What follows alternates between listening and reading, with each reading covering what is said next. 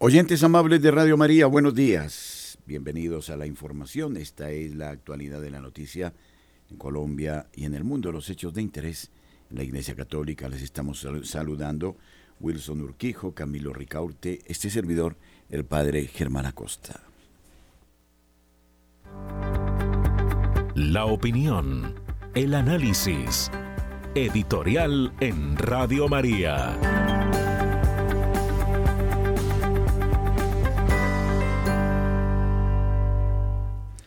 Durante una entrevista explosiva con el ex asesor de Trump, Steve Bannon, la semana pasada el actor cristiano Jim Caviezel acusó al Estado profundo global de colusión con los principales medios de comunicación para encubrir su complicidad en el tráfico de niños. Epstein Island no es la única isla donde tienen niños, comentó en el podcast de War Room la semana pasada. Comencé a notar que cada vez que salía una historia sobre el tráfico, cualquier cosa desaparecía al día siguiente. Cabeciel, de 54 años, es mejor conocido por sus papeles en La Pasión de Cristo, El Conde de Montecristo y la serie de CBS Person of Interest. También interpretó a San Lucas en Pablo, Apóstol de Cristo. Retomará su papel como el Salvador de la Humanidad en el próximo éxito de taquilla de Mel Gibson en 2024 la pasión de Cristo, resurrección. Durante sus muchas apariciones públicas en los últimos años, Cabeciel nunca ha rehuido exponer la corrupción política y cultural. Como resultado, la prensa corporativa lo ha etiquetado colectivamente como un teórico de la conspiración de derecha. Después eh, de, de Passion eh, no pude conseguir trabajo, lo explicó a Bainon los estudios no me contrataron, pero mira, todo está tan controlado por los bancos centrales. Esel estaba promocionando su próxima película Sound of Freedom, que fue producida por el activista católico de derechos humanos Edward Verástegui. Puedes eh, comprar boletos de Ángel Studios haciendo eh, un clic en una página si los deseas, dice él. La película se basa en la vida de Tim Ballard, un exagente de la CIA y miembro del personal del Departamento de Seguridad Nacional, que fundó Operation Underground Railroad en 2013. Busca erradicar y prevenir el tráfico de niños en todo el mundo. Ballard, un mormón, exigió que Caviezel lo interpretara en la película. La actriz Mira Sorbino coprotagoniza el papel de la esposa de Ballard.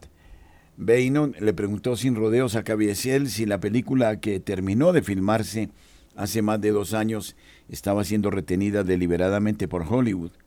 También tenía curiosidad por saber si representa eventos de la vida real que suceden hoy y si Caviezel cree que hay una epidemia de tráfico de niños en los Estados Unidos. Él normalmente locuaz hizo una pausa, pareció considerar la elección de su siguiente palabra con mucho cuidado y explicó que está luchando por mi vida. Hacer lo que está haciendo es creíble, dijo sobre la película, es como en tu corazón cuando sabes, cuando ves que te han dicho algo durante mucho, mucho tiempo y luego de repente te golpea. La película repite mucho de lo que está pasando en muchas agencias. Caviezel confirmó la sospecha de Bainon de que fue un proceso difícil llevar la película a la gran pantalla. La última vez que experimenté esto fue en la Pasión de Cristo, donde casi nunca lo conseguimos. Estamos en la misma situación. Tim Ballard estaba en Fox Studios hablando con ellos y no querían contratarme, recordó entonces. Y él dijo, no, no quiero a este tipo. Y él no se alejaría de eso, así que finalmente acudieron a mí. Y luego Disney se hizo cargo del estudio y cuando eso pasó, no querían esta película. Entonces ves las actividades nefastas que han estado ocurriendo en Disney y bueno, ahora entiendo mucho más.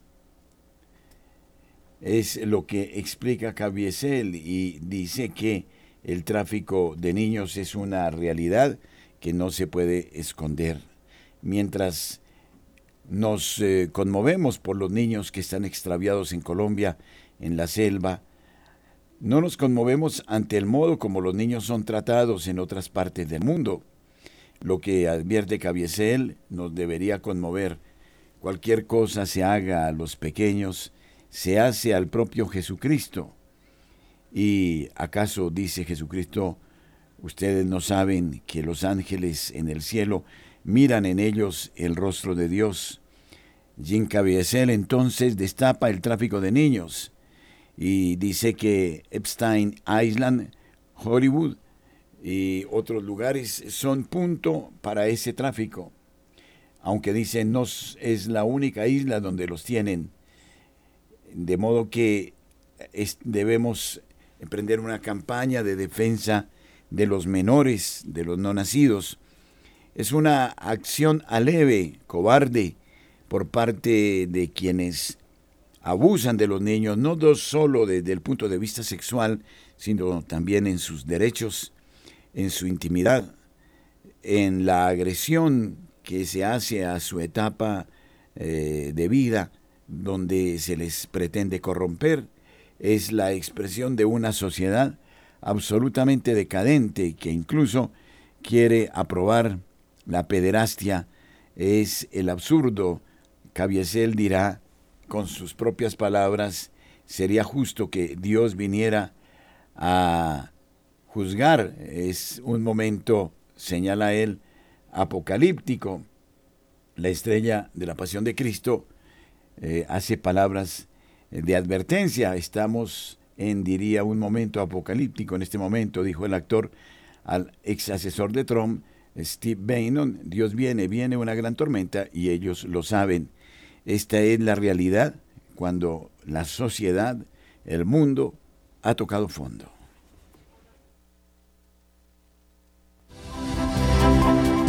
Nuestros corresponsales tienen la palabra en Notas Eclesiales.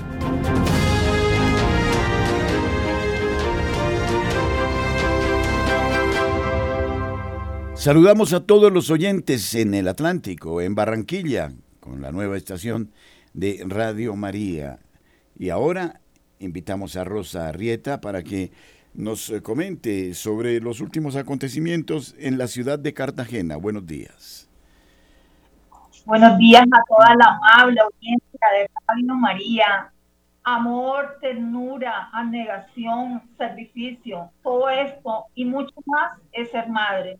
Y es para nosotros nuestra Madre María Auxiliadora en este día en la que le felicitamos y le agradecemos por tantos favores recibidos. Y como decía San Juan Pablo II, Dios habla a través de los hombres, a través de esa belleza única llamada María, Madre de Dios y Madre nuestra.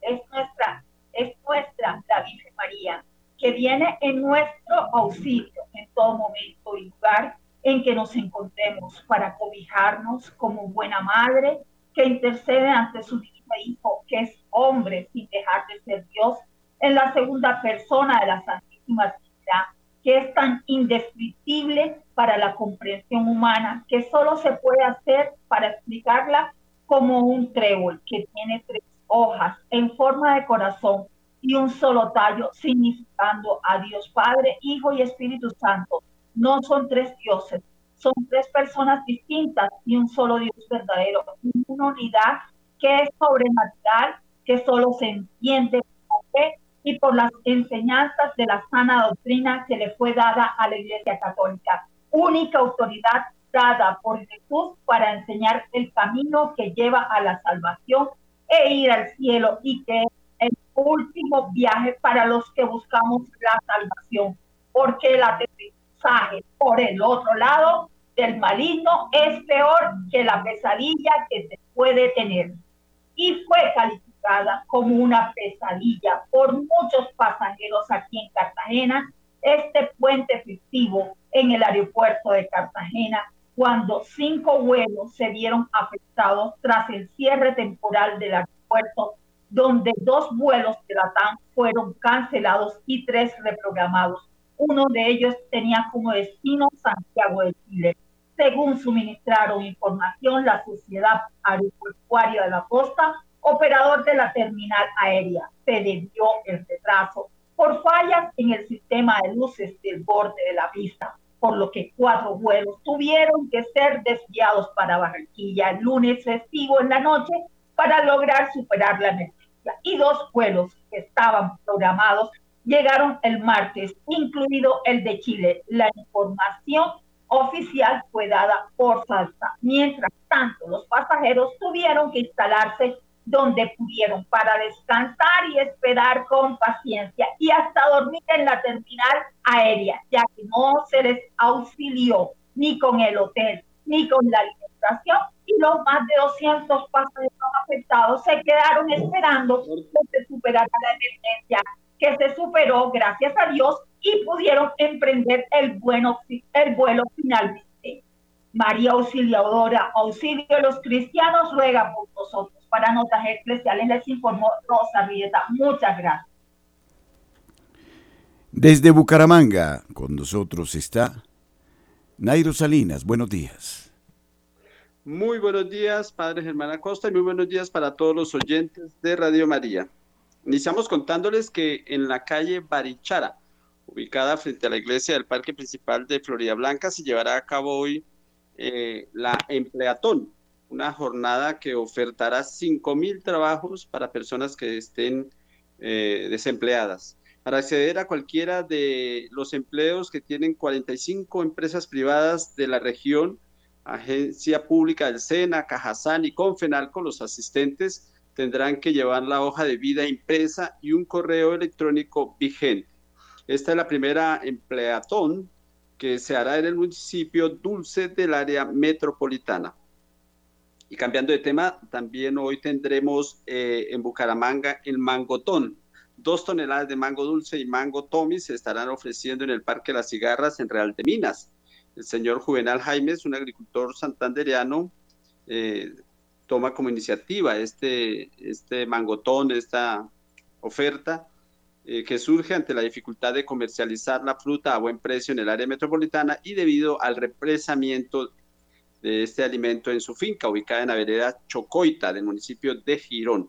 James dijo que los ciudadanos que acudan a comprar esta fruta, este mango, podrán hacerlo por unidad, libre, a kilo o en bulto, si así lo desea. Bueno, y finalizamos contándoles que denuncian al alcalde de Bucaramanga por presunta corrupción. El alcalde de Bucaramanga, Juan Carlos Cárdenas, y el secretario de Infraestructura, Iván Vargas, fueron denunciados ante la Fiscalía General de la Nación. La denuncia se elevó eh, ante este ente por presuntos actos de corrupción en la contratación directa para las obras de mitigación bajo la emergencia de calamidad pública en barrios como Gaitán, la Gloria, Nazaret y Pablo VI. La denuncia fue firmada por los congresistas Cristian Avendaño, Ariel Ávila y Javier Díaz, eh, que, también por los concejales de Bucaramanga, Carlos Parra y Danovis Lozano, y el diputado de Santander, Ferley Sierra. En ella se señala al alcalde y al secretario de Infraestructura por presunto contrato sin cumplimiento de requisitos legales, falsedad de material en documento público y demás delitos que puedan evidenciarse en el transcurso de la investigación. Sobre esta denuncia, hecha por congresistas y concejales de Bucaramanga, Saray Rojas, jefe de gobernanza eh, de la alcaldía municipal, aseguró que esta es una falsa denuncia y que cumpliendo con lo exigido por los entes de control, han aportado la documentación que se les ha pedido. La alcaldía de Bucaramanga está tranquila, nos han llegado varios, varias solicitudes de los entes de control, estamos abiertos a los entes de control en temas de contratación y lo que siempre hemos dicho es que no hay pruebas de nada, dijo Rojas. Desde Bucaramanga y para Notas Eclesiales, Nairo Salinas Gamboa, feliz y bendecido día. José Luis Hernández, informa desde la capital de Antioquia, la ciudad de Medellín.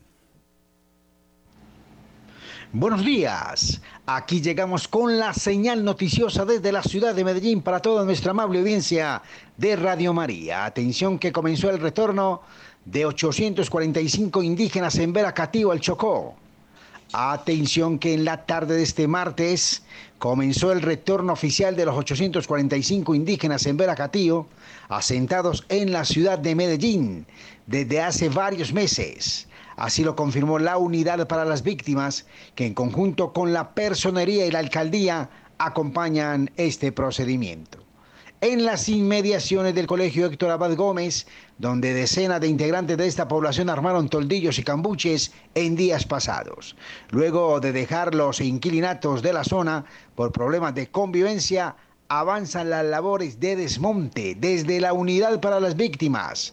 Expresaron que más temprano salieron los primeros vehículos con las pertenencias y enseres de un primer grupo rumbo a Pueblo Rico en Risaralda.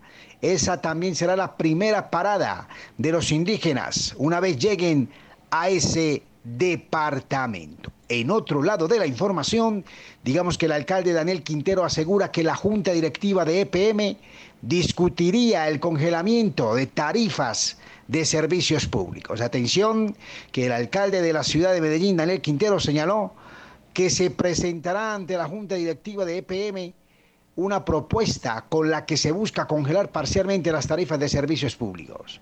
Luego de varios días de silencio y de abstenerse de entregar detalles sobre este proyecto, el mandatario local dijo ahora que el congelamiento solo dependería inicialmente del servicio de energía y su alcance geográfico se reduciría a los usuarios ubicados en el departamento de Antioquia. Bajo ese panorama, pese a lo expresado por el mandatario, semanas atrás, en la reunión de este martes se abordaría todo lo que pasaría con los servicios de acueducto, alcantarillado y gas. En otro lado de la información, las noticias de iglesia, nos preparamos con todo para la vigilia pascual.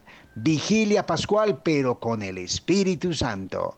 La vigilia de Pentecostés, que es este fin de semana, una vigilia hermosa, en donde el Espíritu Santo abre los corazones. El Paráclito amoroso llega con fuerza para llenarnos de amor y de mucho don de consejo. Todos invitados a las distintas parroquias de la Arquidiócesis de Medellín a participar el fin de semana de la vigilia de Pentecostés. Amigos, ha sido toda la información noticiosa desde la ciudad de Medellín. Ha informado su corresponsal en la Bella Villa, José Luis Hernández. Un feliz día para todos. A propósito de lo que dice José Luis, también este domingo celebraremos nosotros el acontecimiento de Pentecostés en el Coliseo de el Liceo de Cervantes en el norte de Bogotá, en la calle 152. Todos son convocados, invitados, en la calle 152 entre Avenida 19 y Autopista.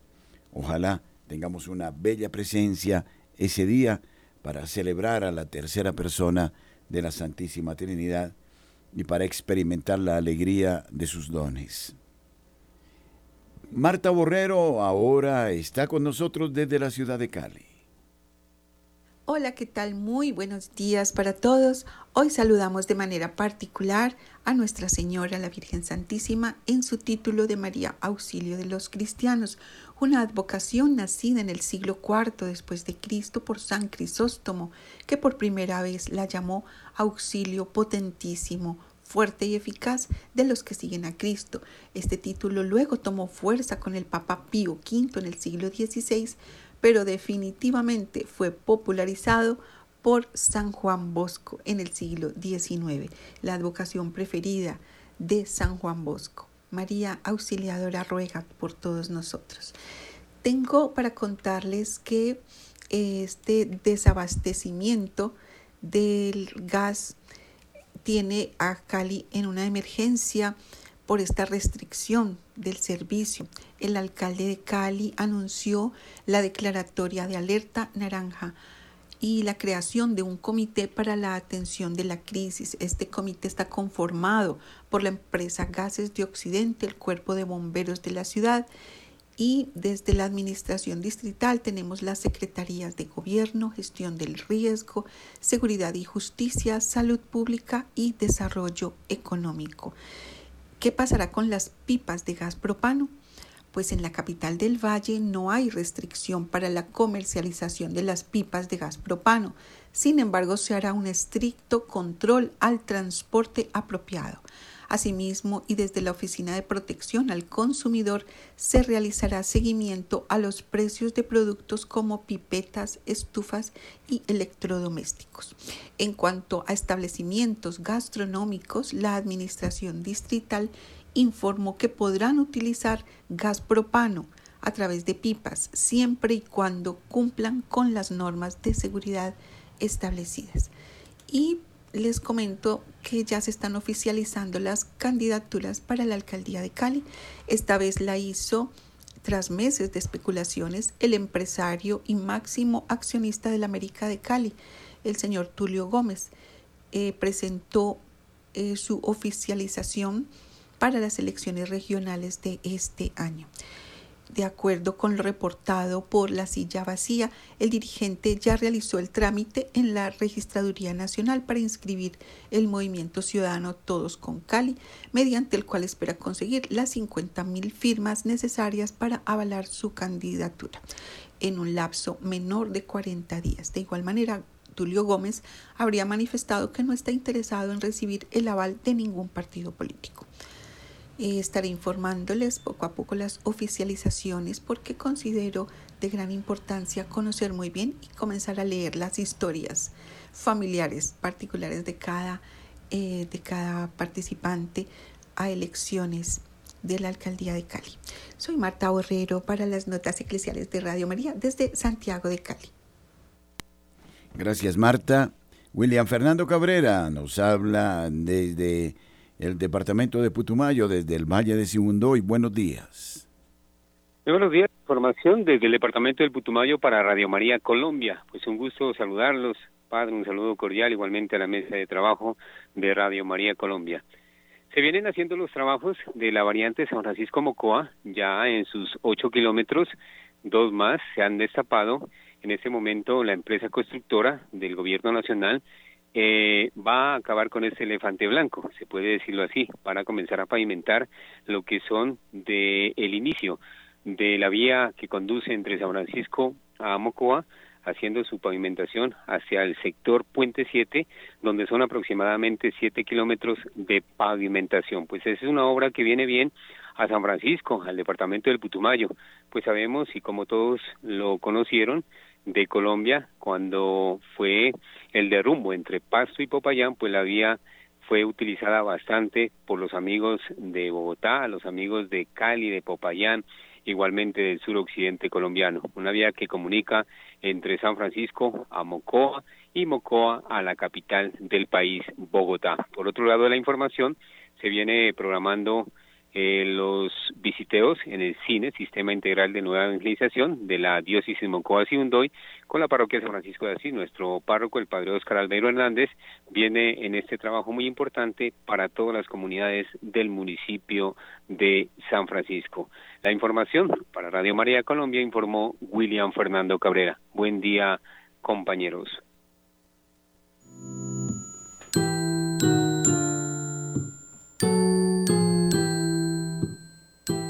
Donde está tu tesoro, allí está tu corazón. Quien encuentra un tesoro, deja todo lo que tiene y compra el campo para hallar el tesoro. Este año Radio María ofrece un tesoro a todos sus oyentes.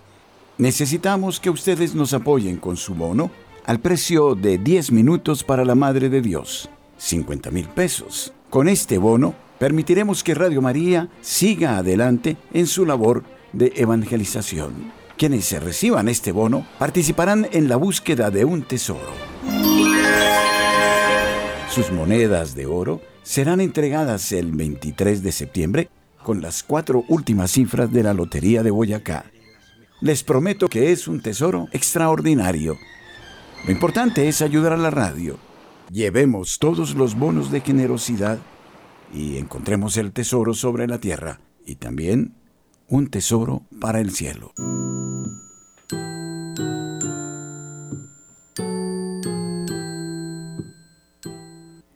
En la tarde de este lunes 22 de mayo, en medio de una solemne Eucaristía celebrada en la parroquia San Alfonso María de Ligorio de la ciudad de Bogotá, se llevó a cabo la ordenación episcopal del padre Álvaro Mont Pérez, sacerdote redentorista, quien el pasado 30 de marzo fue nombrado por el Papa Francisco como nuevo vicario apostólico de Puerto Carreño, jurisdicción eclesiástica ubicada en el departamento del Bichada. La ordenación de Monseñor Álvaro fue conferida por Monseñor Francisco Antonio Ceballos Escobar, obispo de la diócesis de Riohacha, también misionero de la Congregación del Santísimo Redentor, quien se desempeñó como vicario de Puerto Carreño entre los años 2010 y 2020. La celebración estuvo acompañada de manera especial por Monseñor Luis José Rueda Aparicio, arzobispo de Bogotá y presidente de la Conferencia Episcopal de Colombia, y por el vicario apostólico de Puerto Gaitán, Monseñor Raúl Alfonso Carrillo, quien al tiempo estaba encargado de la administración de Puerto Carreño.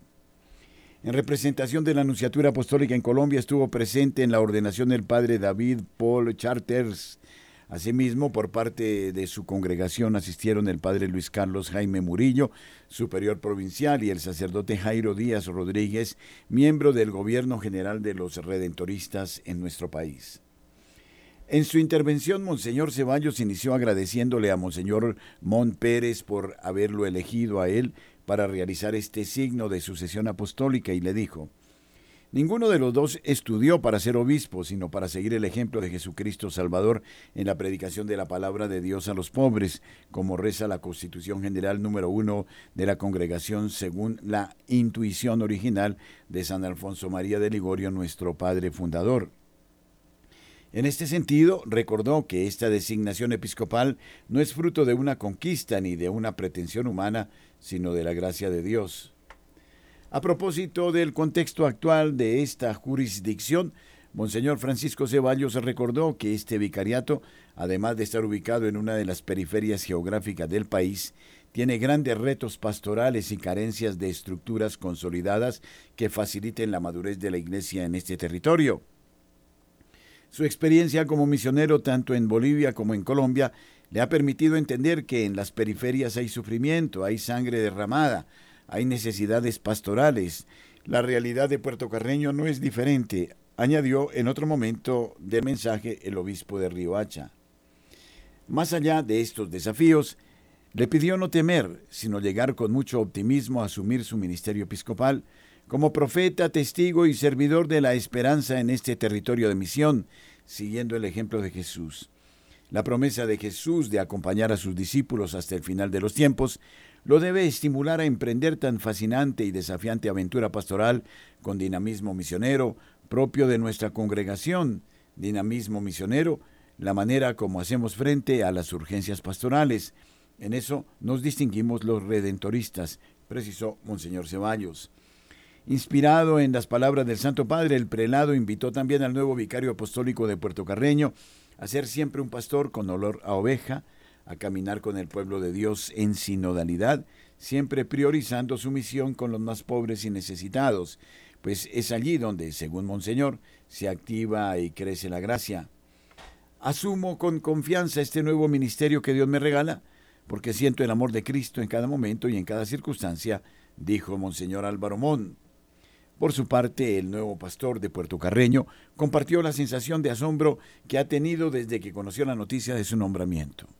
Al tiempo, se refirió a una profunda gratitud con Dios por haberle concedido la gracia de nacer en una familia boyacense, creyente, humilde, trabajadora, con anhelos de superación y de servicio, así como por poder ser parte de los redentoristas a quienes, según lo expresó, conoció desde que tenía 12 años de edad cuando dos misioneros de la congregación llegaron a su vereda.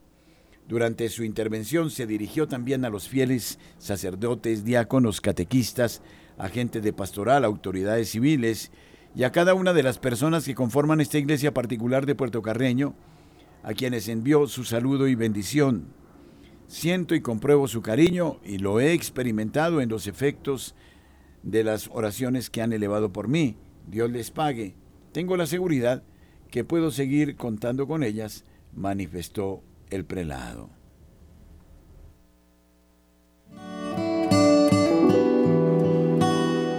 A nuestros oyentes en la ciudad de Bogotá queremos invitarles a la gran fiesta de Pentecostés el próximo domingo 28 de mayo en el Liceo Cervantes, calle 153 1939, muy cerca a las instalaciones de Radio María.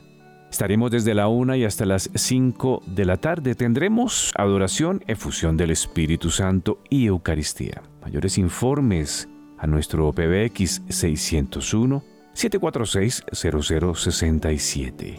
Les esperamos, entrada libre. Espíritu de Dios, Espíritu Santo. La pérdida de Leslie Mukutu y sus hermanos Soleini, Tien Noriel y Christine en la selva del Guaviare después de accidentarse la avioneta en la que viajaban juntos a su mamá fallecida por el impacto, ya completa 22 días. La operación para encontrarlos y quitárselos a la selva, que al parecer se los quiere tragar, se llama Esperanza. Al menos 150 hombres del ejército, la Armada Nacional y la Fuerza Aérea, y miembros del Comando Conjunto de Operaciones Especiales de las Fuerzas Militares, están coordinados para seguir cualquier rastro, esfuerzo al que también se sumaron indígenas del Amazonas y la Guardia Indígena del Cauca, CRIC, para completar unos 200 hombres en el operativo de búsqueda y rescate. Al frente del comando y del medio centenar de indígenas en la zona está el mayor Wilber Rivera, un hombre con más de 12 años de experiencia militar, quien desde la zona de operaciones da las órdenes de hacia dónde buscar los niños perdidos.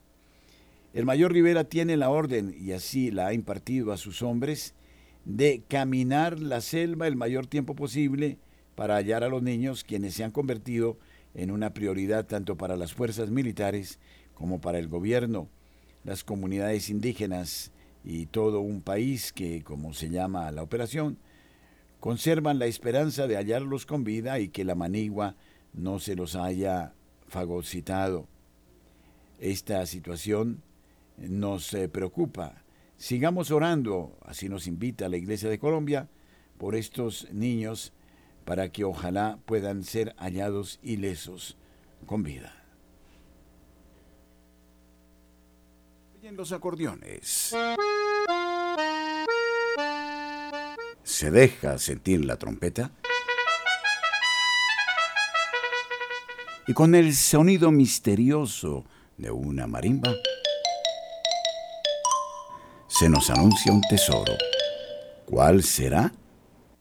Sí, las pepitas de oro se sortearán el 23 de septiembre con las cuatro últimas cifras de la Lotería de Boyacá. Averigüe usted cuál es ese tesoro. Regálenos un bono de generosidad para la Madre de Dios y entrará en la búsqueda del tesoro.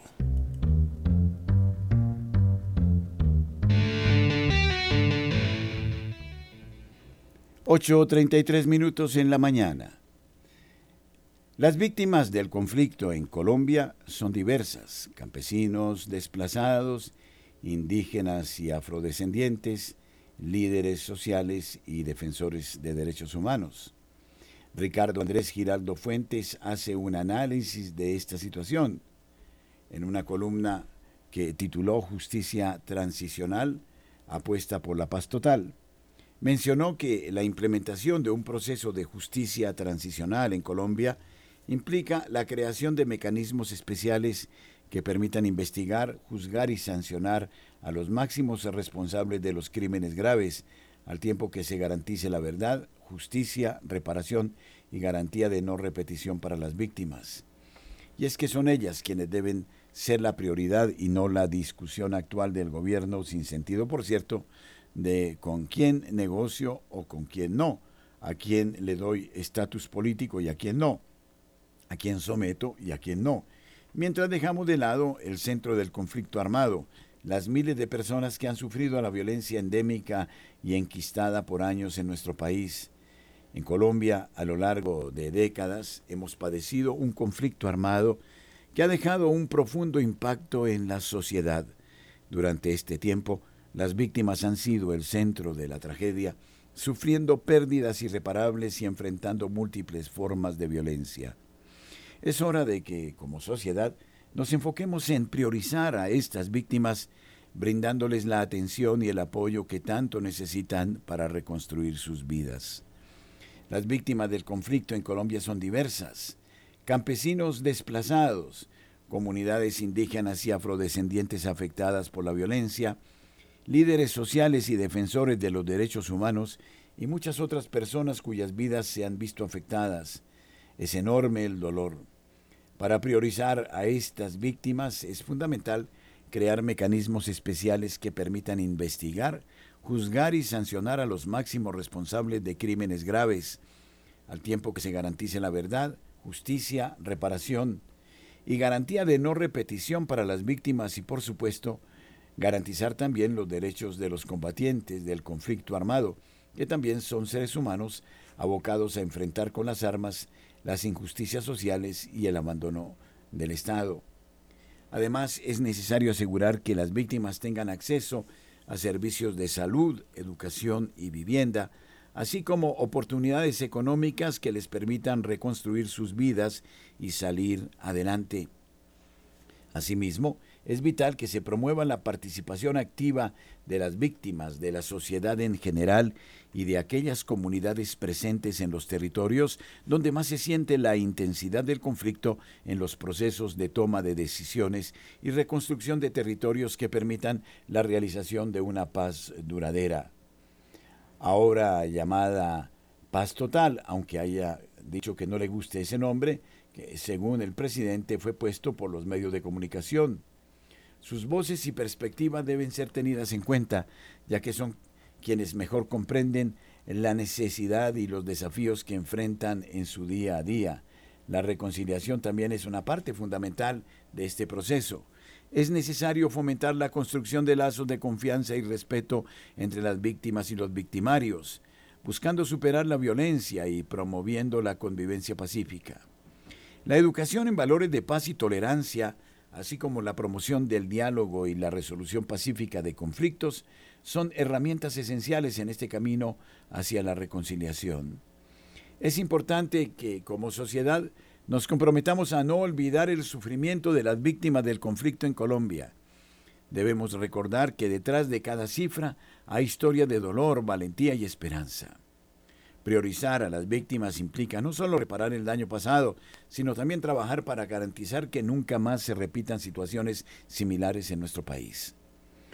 Nos estamos preocupando más por un marco jurídico que permitir someter o negociar con los actores del conflicto cuando realmente estamos desplazando lo que debe ser el centro de todo proceso o diálogo de paz, las víctimas.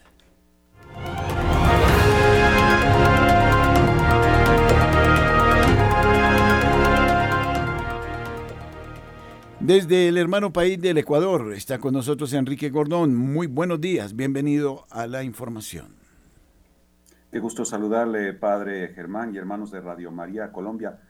Les acompañamos desde los estudios de Radio María en Ecuador con la información más importante para este día, que es muy especial para nuestro país. 24 de mayo de 1822 fue el día en el que se concretó la independencia de nuestro país con la batalla de Pichincha y un día también políticamente especial porque Hoy el presidente de la República, en una situación también muy particular, dará el informe a la nación, no en el Congreso como se había hecho desde el regreso a la vida eh, constitucional, sino eh, particularmente solo para el público y ante invitados especiales. No estarán ahí tampoco los ex asambleístas que fueron destituidos en la muerte cruzada que se dio la semana pasada. A propósito de esto, también la Corte Constitucional se pronunció el día de ayer resolviendo acoger la unificación del pedido de la consulta popular para la designación de nuevas autoridades tanto de gobierno como de los diputados, además de una consulta popular sobre la explotación minera en el Yasuní y Tete, en la Amazonía de nuestro país, lo que será para el día 20 de agosto y que a propósito concuerda con la fiesta de la llegada de la Virgen del Cisne a la ciudad de Loja. En otra información les comentamos también de que el Papa Francisco designó una autoridad para la diócesis de Tulcán. El padre Carlos Yepes fue designado la semana pasada como nuevo obispo titular de esta diócesis que estaba a cargo de un administrador apostólico desde la ciudad de Quito y que también había tenido ya tiempo sin una designación de parte de la Santa Sede. Así que con mucha alegría estaremos el próximo 22 de julio compartiendo la eh, posesión ya del nuevo obispo de la diócesis de Tulcán, límite con eh, nuestro hermano país de Colombia. Y por último, les comentamos que en las actividades de Radio María se preparan dos cosas. Primero, gracias a nuestro nuncio apostólico, estaremos compartiendo por los 25 años de Radio María un año jubilar a propósito de esta celebración. Y estaremos también con interesantes actividades del Ecuador que comienzan desde este mes de mayo y de lo que igual les tendremos informados. Y muchísimas gracias, queridos hermanos de Radio María Colombia. Esta es la información más importante que hemos preparado desde Ecuador y con todo gusto estaremos a la orden de compartir lo que nos traigan los medios de prensa durante este día. Saludos a la familia salesiana también que está de fiesta y gracias a Dios porque eh, tenemos el día de eh, el día 26 la fiesta de Santa Marianita de Jesús, la primera santa ecuatoriana. Con esto despedimos nuestro reporte informativo desde Ecuador. Muchísimas gracias, Padre Germán y hermanos. Muy buen día. Muchas gracias, Enrique. Saludos a todos los hermanos oyentes en Radio María en, la nación ecuatoriana.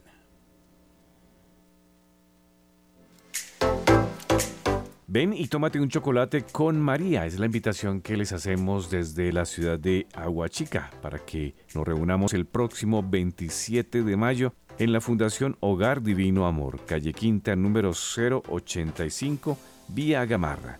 Estaremos desde las 3 y hasta las 6 de la tarde. Tendremos la recitación del Santo Rosario y veremos una película. Donación 20 mil pesos. Mayores informes a nuestros números de teléfono 565 48 39 y al móvil 310 715 11 26. Gracias por ser de casa. Bienvenidos a los espacios de Radio María. Les esperamos.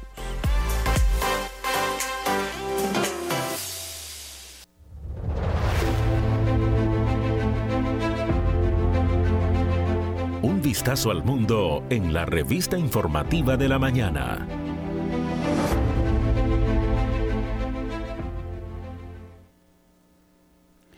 Quien esté hoy mínimamente al corriente de las noticias internacionales habrá oído hablar seguramente del polémico despido del periodista Tucker Carlson de la cadena norteamericana Fox News Carlson es uno de los periodistas más seguidos en los Estados Unidos y ha sido hasta ahora la figura de cabecera de la Fox. Se caracteriza por no plegarse a las normas de la corrección política imperantes en los medios y llamar a las cosas por su nombre, buscando siempre la verdad en sus informativos, duela a quien le duela. Y esa actitud resulta hoy muy peligrosa. Probablemente presionada por sus accionistas mayoritarios, el grupo financiero BlackRock, Fox ha decidido prescindir de Carlson y según parece esta decisión le está costando la pérdida de dos tercios de sus suscriptores porque el público norteamericano está resultando cada vez menos manipulable, como revelan las encuestas que pone de manifiesto una creciente y cada vez más generalizada desconfianza respecto a los grandes medios de comunicación. Pero Carlson no es el único periodista que ha sufrido las consecuencias de su apego a la verdad por encima de la conveniencia. Un caso menos conocido en Europa es el de la periodista sudafricana residente en Estados Unidos, Lara Logan. Logan es una periodista de gran experiencia, especialmente como corresponsal de guerra. Ha trabajado para Reuters Televisión en África como productora y como periodista independiente en asignaciones como reportera y editora para ITN y Fox, Sky, CBS News, ABC News en Londres, NBC, Unión Europea de Radiodifusión y CNN. Ha sido corresponsal en los conflictos de Kenia y Tanzania, Irlanda del Norte, Kosovo, Afganistán y el actual conflicto de Ucrania. Posiblemente a causa de sus informaciones sobre este último conflicto, Logan ha sufrido el castigo de los grandes medios globalistas por no plegarse a la narrativa oficial. En efecto, refiriéndose a la guerra de Ucrania y a los laboratorios norteamericanos en ese país, Logan ha declarado, no me gusta que me mientan y nos mienten a una escala épica. Eso lo ha constatado ella con sus propios ojos y ha traído como precio perder sus contratos y ser calificada en todos los medios no independientes como extremista, conspiranoica y otros adjetivos al uso para descalificar a los que pretenden pensar con su propia cabeza. Esta breve presentación de la periodista pretende dejar claro que se trata de una persona con una gran experiencia y conocimiento de lo que sucede en el mundo, por lo que lo que nos tiene que decir merece ser considerado con atención.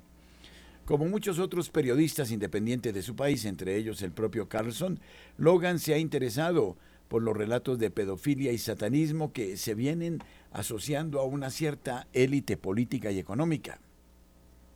Para los que puedan sorprenderse por este hecho, se mencionará que el público norteamericano comienza ya a estar acostumbrado escuchar las noticias referentes a la llamada isla del amor de Jeffrey Epstein, en la que se ofrecían niños y adolescentes a sus visitantes, generalmente miembros de la alta política y los altos negocios o a los ritos satanistas que al parecer suelen ser frecuentes en Hollywood, narrados a menudo por sus propios protagonistas o a las incógnitas sobre el destino de los niños que cruzan solos la frontera entre México y Estados Unidos y desaparecen sin dejar rastro o a los templos satanistas que se abren cada vez en más ciudades e incluso imparten actividades extraescolares o a los clubes satanistas en las universidades y colegios de élite y recientemente han visto realizarse en Boston la gran convención de satanistas SatanCon con gran despliegue mediático.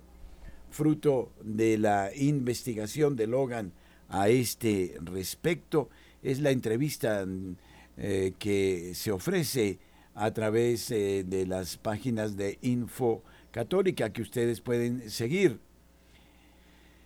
La referida al interés de estas élites políticas y económicas por los niños, Logan se niega a utilizar esa palabra élites para definirlos y los califica como un auténtico culto. El video de corta duración está en inglés, pero eh, aparece también en esta página la traducción de los pasajes más significativo de la periodista. Todos los definen por su propósito fundamental, que todo lo consume, derrotar a Dios, porque este es el momento.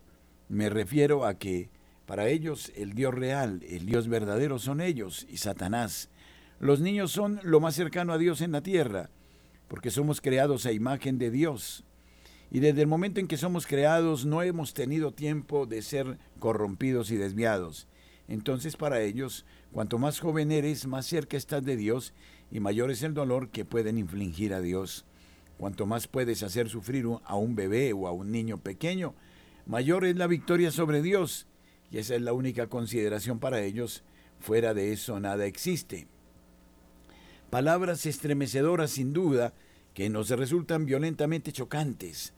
Hablando sobre esto, una persona me decía, es que yo no puedo concebir que haya tanto mal en el mundo, y sin embargo lo hay, y más del que podemos imaginar. Hemos olvidado nuestra cultura cristiana, hemos olvidado quién es el príncipe de este mundo, el padre de la mentira y homicida desde el principio, y lo que pretende de nosotros. Sin embargo, San Pablo nos dejó advertidos porque no tenemos lucha contra sangre y carne, sino contra principados, contra potestades, contra los gobernadores de las tinieblas de este siglo, contra huestes espirituales de maldad en las regiones celestes.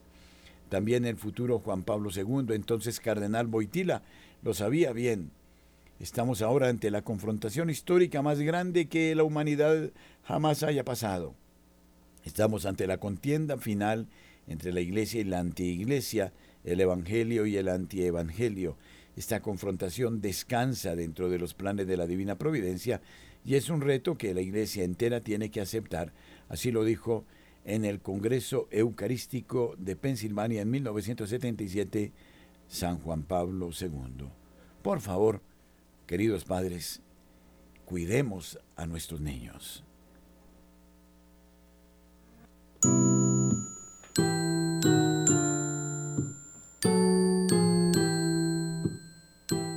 Donde está tu tesoro, allí está tu corazón. Quien encuentra un tesoro, deja todo lo que tiene y compra el campo para hallar el tesoro. Este año Radio María ofrece un tesoro a todos sus oyentes.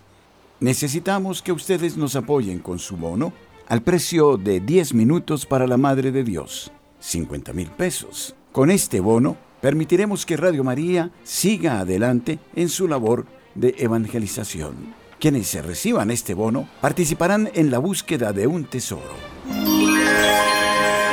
Sus monedas de oro serán entregadas el 23 de septiembre con las cuatro últimas cifras de la Lotería de Boyacá. Les prometo que es un tesoro extraordinario. Lo importante es ayudar a la radio. Vendamos todos los bonos de generosidad y encontremos el tesoro sobre la tierra y también un tesoro para el cielo.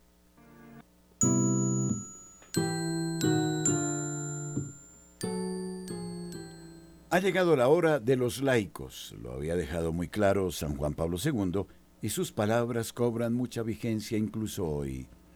Aplaudo cuando los laicos nos involucramos en mayor o menor medida, según las fuerzas, capacidades y dones que Dios nos ha dado, en la evangelización. Sin embargo, siempre se ha dicho que si vamos a hacerlo tenemos que esforzarnos por hacerlo bien, y eso incluye formarnos doctrinalmente de manera adecuada, porque en vez de ayudar podemos terminar haciendo lo contrario. Como decía el Señor, el que no recoge desparrama. Mateo 12:30. Un ejemplo de esto lo hemos visto en una publicación de una evangelizadora católica en Instagram de nombre Airam Edery. Hace poco tiempo eh, en su canal eh, dijo cosas muy interesantes. Ella tiene un canal de YouTube y otro en Instagram donde cuenta con aproximadamente 130 mil seguidores. Según se puede ver, tuvo una conversación eh, muy interesante hablando de su cambio de vida y como muchos de nosotros en su momento quiso poner su grano de arena en la evangelización. Sin embargo, vemos con preocupación y eh, vemos con tristeza eh, cómo ha sido desacertada en una publicación que hizo en Instagram donde intenta justificar el uso del símbolo del arco iris entre católicos. Hoy vamos a tener clases de arco iris aquí aprendiendo, seguro ustedes saben, pero hay otra gente que no. Cada vez que vemos uno de estos, la gente empieza a decir, no, este arco iris es de esta gente y aquella gente.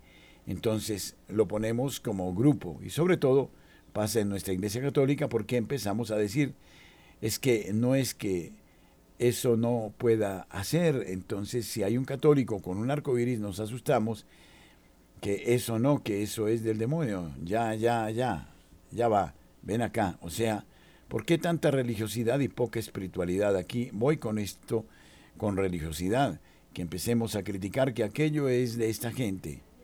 Este es el comentario desafortunado de esta mujer. Nos podemos equivocar nosotros. Seguramente ella o algún amigo usó o vistió alguna prenda con esa simbología y alguna persona mejor formada le habrá dicho que esto no es prudente ni conveniente, porque se puede entender como una promoción de la ideología y los valores LGBTQ que son contrarios a la moral católica, probablemente a ella no le gustó que se lo señalaran y ahora lo intenta justificar en las redes sociales con un video 101. Esta es la situación de muchos católicos que no tienen claras eh, sus ideas y por eso confunden aún más con sus informaciones. Se trata de ser objetivos. No se trata de ir contra un personaje eh, así porque así. Se trata de demostrarlo y lamentablemente encontramos que algunos medios, sobre todo en las redes sociales, hablan sin fundamento con una gran ignorancia desde el punto de vista teológico y confunden las cosas. La objetividad es necesaria.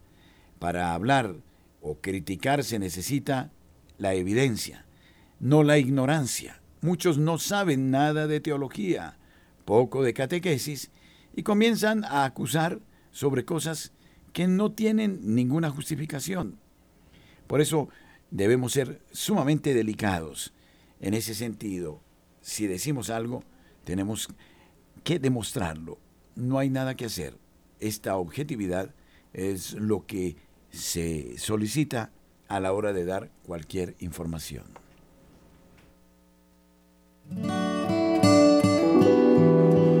Queridos oyentes de Radio María, los invitamos a consagrarse al Espíritu Santo. Sí este año haremos la gran preparación de 50 días para la consagración al Espíritu Santo. Comenzaremos el domingo de Pascua, 9 de abril. Inscríbanse, los esperamos. Espíritu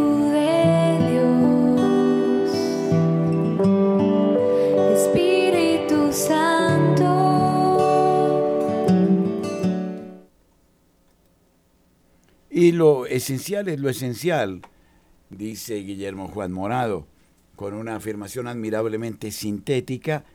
Eh, lo esencial es lo esencial, resumía Joseph Ratzinger en la introducción a Romano Guardini de Lord, la comprensión de este último acerca de la esencia del cristianismo.